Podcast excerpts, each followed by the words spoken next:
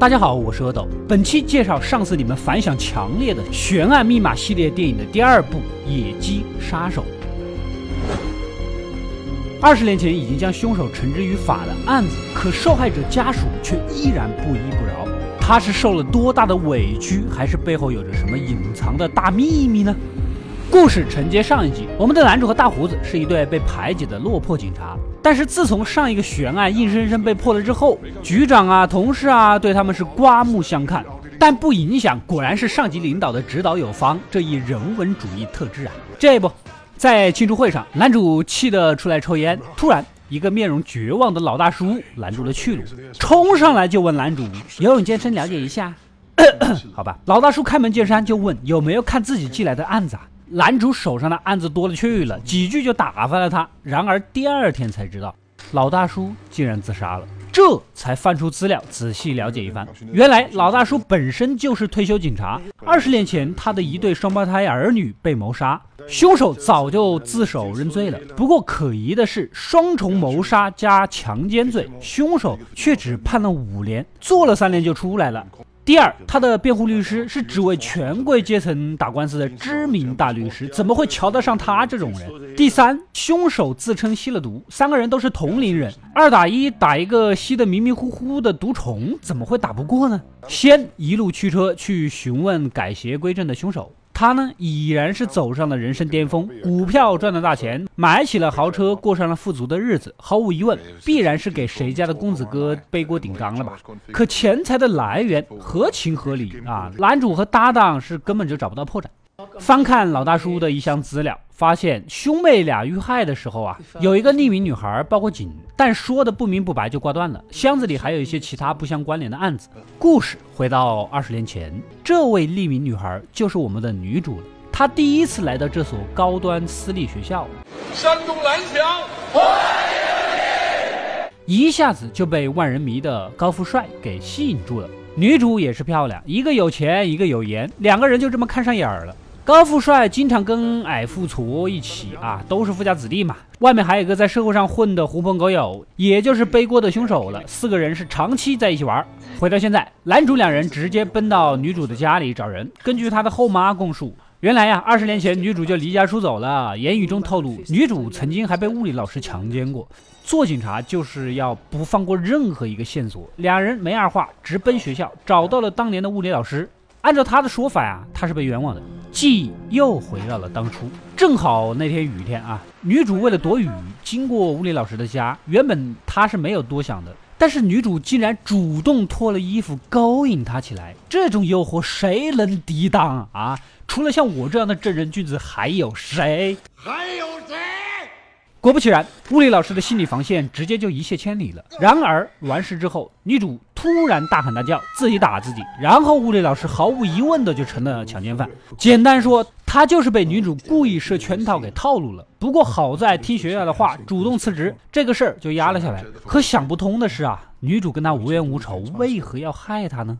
男主继续调查，资料上显示学校周边发生了不少案子，什么袭击啊、强奸呐、杀人呐，而且所有的案子都发生在周日。双胞胎兄妹俩的死也是周日，哪有这么巧的？联想到寄宿学校正好是周日放假，那么这一系列疯狂的案子肯定是学校里的某个学生干的。新加入男主队伍的女秘书啊，联系了女主之前所有的同学，不约而同的都提到了女主的那个男朋友就是高富帅了。家里开了连锁酒店，有钱的一批，属于当地叱咤风云的人物。但是有钱归有钱，警察调查还是要配合。已经步入中年且另娶娇妻的高富帅也坦言了，当年他们几个确实一起玩，但是也没谈几个月的恋爱。不过那个妹子有点疯，分手之后就没有再见过他了。男主无意间看到高富帅跟那个矮富矬跟那个帮凶手辩护的知名律师一起的合影。你们关系不一般呐，这不明摆是背锅侠给你们俩顶的缸。他们这里肯定是查不到什么线索的，没人会自己供述自己吧？眼下只有女主这个线索，只要找到女主，也就能还原当初的一系列真相。另一边，高富帅也知道女主是他们的隐患，也叫来了杀手，想先一步杀人灭口。女主是已经混到了街头流浪了，整天在流浪，再加上这么一个俊俏的脸，很容易被人找到，对吧？接着，杀手犯了每一个反派都会犯的错误，明明可以用枪打死对方，偏偏要用手去掐，接着就被女主随手抓起的酒瓶打晕在地，这是每一个反派的痛点呐。男主和大胡子呢，也根据线索查到了女主一起流浪的闺蜜，正巧过来问话，就遇到了躲在这里的女主。男主这一路追呀，但是女主以为他也是杀手，哪管得了这么多，最终还是让他给跑了。警察呢，检查了女主的住处。留下了一个手提包里的东西，吓得两人目瞪口呆。里面竟然是一具婴儿的干尸。记忆又回到了当初，女主跟高富帅准备做点羞羞的事情的时候，突然在附近跑步的同学看到了。寄宿学校管得严，为了让同学保守秘密，高富帅和矮富矬直接暴力殴打。看到这一幕的女主不仅没有拉架，还在旁边补刀，仿佛找到了人生的新方向。这样看来，高富帅说你疯也没撒谎啊！你们俩特别般配，答应我别分开霍霍别人好吗？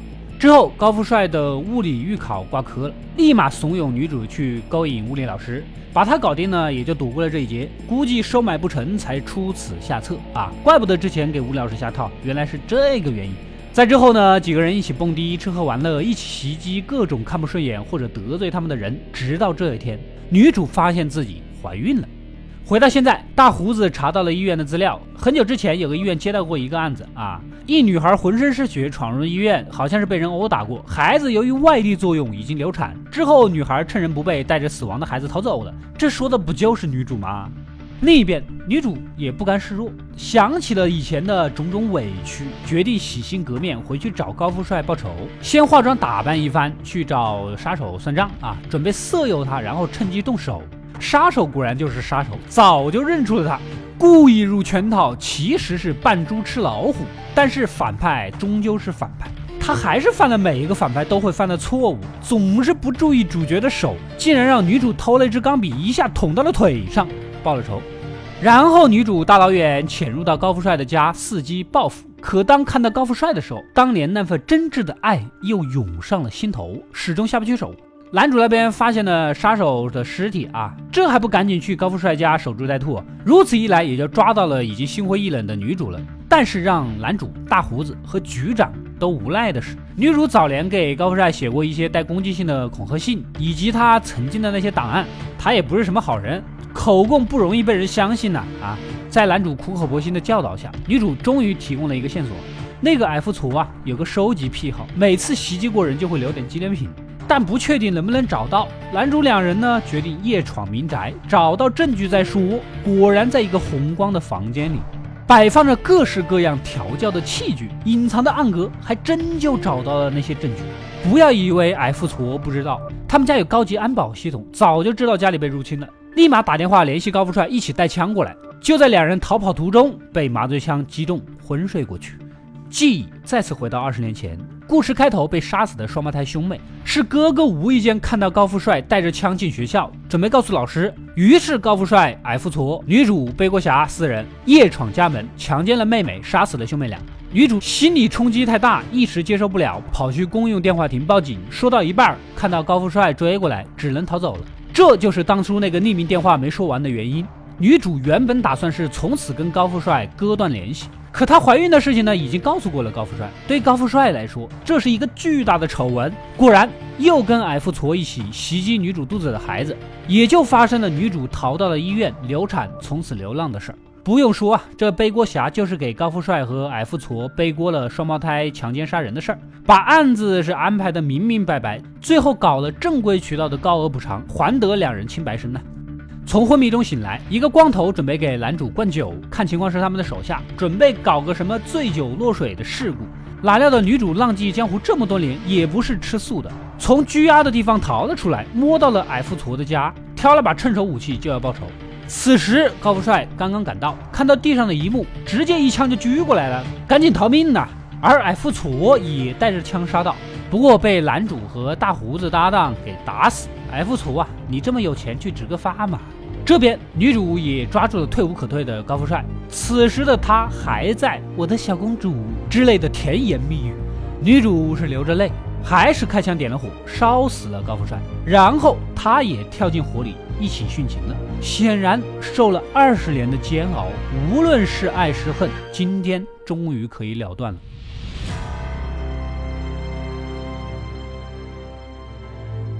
故事到这里就结束了。像高富帅这样的人，恐怕不光是电影里面啊，可能实实在在也就在我们每个人的心中。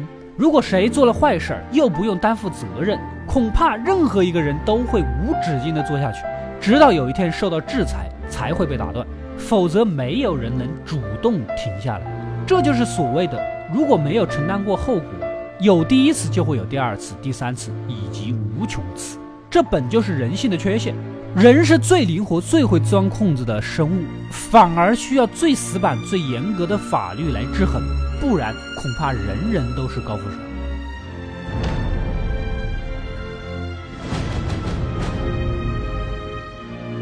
我是阿斗，一个让你沉迷于故事的讲述者，浓缩电影精华又不失它本来的魅力。扫描二维码，添加我的微信号，除了能第一时间收到更新。